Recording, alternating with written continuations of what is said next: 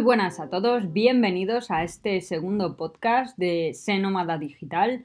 Me encanta que os haya gustado tanto el podcast anterior porque al final era un poco más íntimo, por así decirlo. Realmente eran los pensamientos que yo tenía y que muchas veces los he dicho o bien en voz alta o se los he comentado a alguien y al final me han llamado eh, loca o directamente se han reído de mí. Así que realmente al final es como abrirte un poco a los demás y, me gusta que haya tenido tan buena acogida. En este podcast, como habéis podido ver en el título, vamos a hablar de los compañeros tóxicos y de cómo nos influyen a la hora de realizar nuestro trabajo en el ambiente laboral. Sí que es cierto que todos no podemos estar 100% contentos todo el día, eso está claro, muchas veces nos afecta nuestra vida privada, nuestra vida familiar, nuestra vida personal, en lo que al trabajo se refiere, por mucho que queramos separar un poco eso, al final somos personas, somos humanos y realmente nos afecta queramos o no. Pero sí que es cierto que hay un grupo de personas a las que yo muchas veces he tenido que aguantar y otras veces creo que me han infectado, por así decirlo, y al final eh, me he convertido en uno de ellos, aunque sea por poco tiempo, y son las personas tóxicas. Em, muchas veces no es fácil saber cuáles son o identificarlas, porque a veces van poco a poco o simplemente es una rutina que se instala en nuestro día a día laboral y que al final no vemos tan fácil cómo salir de, esa pequeña rutina o de o, dejar que esa persona tóxica no nos contamine a nosotros, ya que muchas veces pues es nuestro, nuestro compañero o es la persona del equipo con la que tenemos que trabajar diariamente. Pues bien, en el blog tenéis eh, una entrada que se llama Descubre al compañero tóxico, que creo que la tenéis aquí en las notas del podcast en senomadadigital.es y bueno, es simplemente para, reconocer o identificar a las personas tóxicas en el entorno laboral. Eh, por ejemplo, siempre hablan en negativo, aunque sea una buena noticia, aunque nuestro jefe nos esté dando una buena noticia, aunque sea una buena noticia de un cliente, siempre le dan la vuelta a la tortilla para ver el lado negativo de, esas cosas. Sí que es cierto que a veces todo tiene un lado positivo, todo tiene un lado negativo es así, no todo es bonito y no todo es feo, por así decirlo. Sería como el yin y el yang de, cada cosa. Eh, por ejemplo, su palabra favorita siempre va a ser no y en todas sus versiones. No, eh, no, no me gusta, no, no lo quiero, está mal, es feo, horrible, o sea, todas las palabras negativas que podamos encontrar en nuestra lengua, que es muy rica, van a ser usadas por este tipo de personas y al final las vamos a tener rondando en nuestra cabeza. O sea, eso al final creo que crea como una especie de, de, sentimiento de, negatividad y de todo es horrible que, al final nos, consume. bueno, lo de cambian de humor constantemente, sí que es cierto que lo he visto en varias personas de este tipo. Em, y un día están muy guays al día siguiente están de mala hostia o simplemente eh, de 20 minutos en 20 minutos van cambiando los estados de humor y el cómo te tratan este tipo de personas, ¿vale? Mm, me he encontrado con un montón de gente, he trabajado con muchos tipos de gente, gente más amable, gente menos amable, pero que hacían bien su trabajo, gente más divertida, gente menos divertida en el entorno laboral, pero que fuera eran divertidos. Creo que cada uno proyecta una imagen de sí mismo en el trabajo, que es lo que quieren que vean las demás o, por ejemplo, como muchas veces mm, yo, mis padres, mis abuelos me han podido decir de, no, en el trabajo te tienes que, tienes que hacer esto, en el trabajo no puedes hacer esto otro. A ver, todos somos humanos, todos somos conscientes de lo que se puede o no se puede hacer en un trabajo, pero sí que es cierto que yo soy una persona a la que le gusta mucho reírse, a la que le gusta mucho hacer bromas con la gente del equipo, me gustan los ambientes de equipo un poco más distendidos. Yo soy una persona que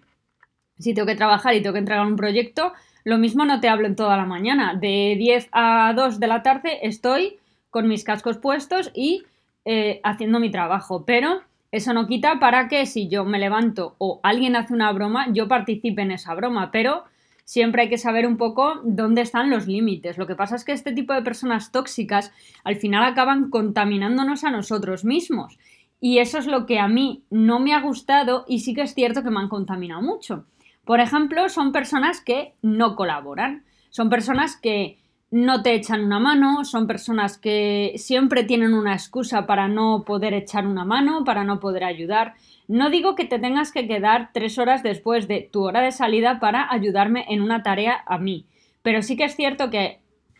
los equipos en donde los compañeros se apoyan unos a otros al final trabajan mejor y las cosas salen más rápido, mejor y con, y con buen ánimo que si yo te estoy pidiendo un favor como compañera, oye, eh, ¿me puedes hacer este favor? Em, por ejemplo, oye, descárgate este WeTransfer que ha mandado el cliente y porfa, mételo en una carpeta, eh, colócalo en el servidor o mira a ver cuáles son las fotos, por ejemplo, que están desenfocadas y ves que esa persona no es que no te ayude, sino que no pone nada de su, de su parte en hacer que el flujo de trabajo de equipo eh, sea el óptimo, al final son gente que no interesa porque interfiere en ese flujo de trabajo y que realmente no nos interesan para el día a día. suelen crear conflictos, por pequeños que sean. Son gente que, crea conflictos, eh, no a grandes escalas, nunca van a ser conflictos muy grandes, pero sí conflictos que en lo que se refiere a compañeros, al entorno pequeño de trabajo diario, eh, son conflictos que tú los ves y muchas veces dices, ¿dónde vas? Maritrini, ¿dónde vas? Y muchas veces esos conflictos que tú ves diarios no llegan a, pues por ejemplo, a un superior tuyo y claro, cuando tú le intentas explicar a alguien, oye, mira, esta persona se comporta así, así, así y hemos tenido estos pequeños conflictos, a veces te miran como diciendo, no, si esa persona conmigo es súper amable, sí, claro, porque tú eres el jefe o tú eres la persona a la que tiene que poner buena cara. Pero con la gente que trabaja día a día no es así, es una persona que no colabora, que crea conflictos, que no, mm, no crea un buen ambiente de trabajo, es muy negativa, al final son como pequeñas pegas que van viendo uno. A mí esto me ha pasado de trabajar con este tipo de personas y que mis superiores no lo viesen porque ellos en el día a día no estaban, ellos solamente veían la cara bonita de la broma que podía hacer esta persona cuando ellos estaban cerca para darle la vuelta a la tortilla. Y al final esto es algo que frustra bastante, por eso siempre a, raíz de que me pasase esto varias veces he intentado identificar a las personas tóxicas en mi entorno laboral para que esto no me vuelva a pasar, ya que era algo que no, no me gustaba. Eh, por ejemplo, eh, otra cosa muy importante y que creo que a mí eh, me fastidia mucho del resto de personas es que no asumen sus errores, ¿vale? Porque sus errores son una conspiración de, los demás para hacerles quedar mal. Esto es algo que un montón de personas tóxicas con las que me he cruzado te echan en cara que tú les dices, oye, mira, esto está mal. Yo, por ejemplo, he sido jefa de equipo en, eh, en un proyecto y entonces me tocó, me tocaron una serie de personas que, que como os hablo eran bastante tóxicas y al final fue muy frustrante trabajar con ellos y em, al final tenían este problema porque ellos no asumían, todos nos equivocamos, todos somos humanos, eh, hacemos trabajos manuales, por así decirlo. Imaginaos que tenemos que hacer un folleto y se nos ha olvidado una tilde, se nos ha olvidado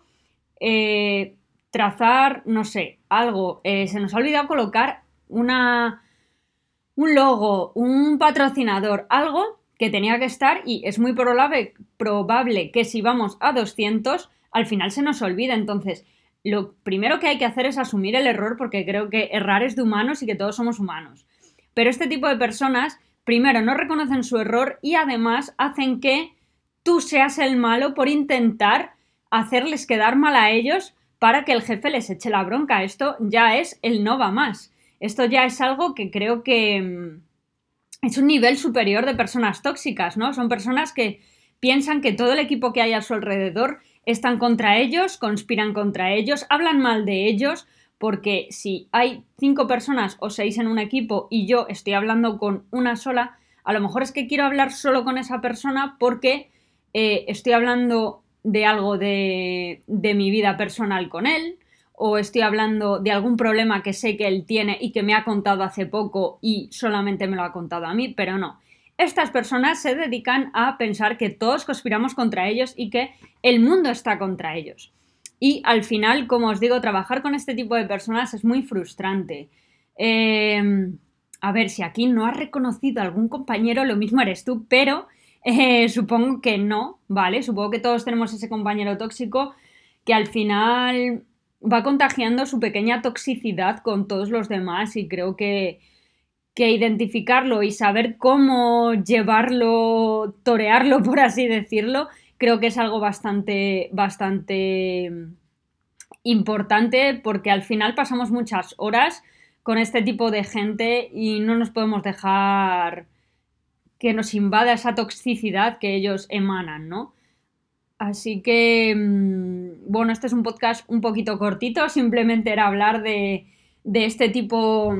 de, este tipo de, personas que yo me he ido encontrando en mi día a día y que, que al final eh, frustran, frustran mucho porque además mm,